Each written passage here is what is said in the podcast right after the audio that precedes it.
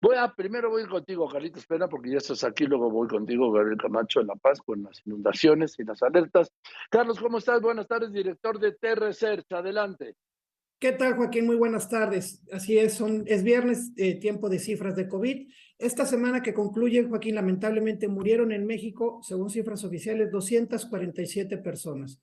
Esa es la mala noticia. La, digamos, buena noticia de esto es que es 28% menos que la semana anterior donde murieron 342. Sigue la baja el, el, COVID, sin embargo, siguen muriendo personas y sigue habiendo contagios en México aún y con vacunas. En lo que va o de septiembre han muerto 42 personas y en todo agosto, para cerrar el mes, murieron 1.764 personas, Joaquín. Con esto tenemos ya un total de cifras oficiales, 329.536 personas fallecidas, más el exceso de mortalidad de alrededor de 169.000 casos. Estamos hablando de casi medio millón de personas que han fallecido por consecuencias o a causa del COVID en México, Joaquín.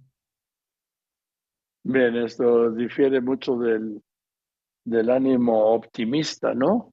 Del gobierno, de que ya pasó, de que ya estamos bien. ¿Cuántos muertos me dijiste el mes pasado?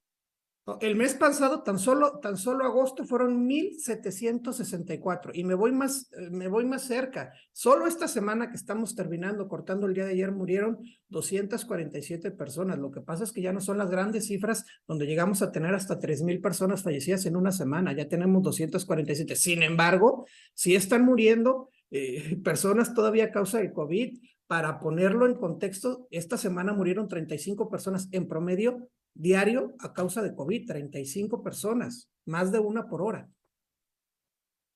No, prácticamente sí, sí, una y media por hora. Pero ahora, el punto es que el gobierno sigue tu discurso optimista de todo. Si te acuerdas cuando el presidente decía también López Gatel en abril, en abril del 20, no, ya, ya domamos la pandemia, ya se aplanó, lo que era falso.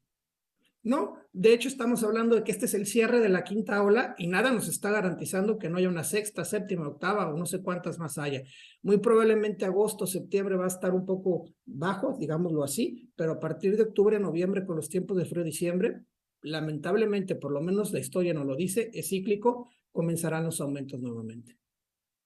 Solo voy a recordar lo que también dijo en, en marzo, en abril de 2020, Hugo López de la Tele, el SAR antidrogas, ¿sí?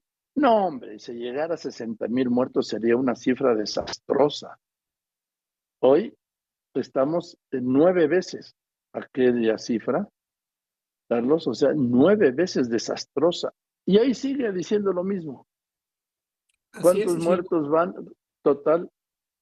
Suma, por favor, los del reporte más el eh, incremento en la mortalidad suman 498.887, prácticamente medio millón de mexicanos. Esto es, insisto, más el exceso de mortalidad. Faltaría todavía que analizar a detalle, ya según algunas cifras que publicó el INEGI esta semana, todas las muertes sí. o enfermedades que se causaron eh, por el COVID a personas que les dio COVID, no murieron de COVID, pero de alguna otra manera les dejó alguna secuela que les dio después otra enfermedad por la cual murieron. Es, es, es, eh, digamos que a consecuencia de, también habría que considerar esas cifras. Bien, gracias, Carlitos Pena, nos vemos el martes. Director de Terrester, te mando un abrazo.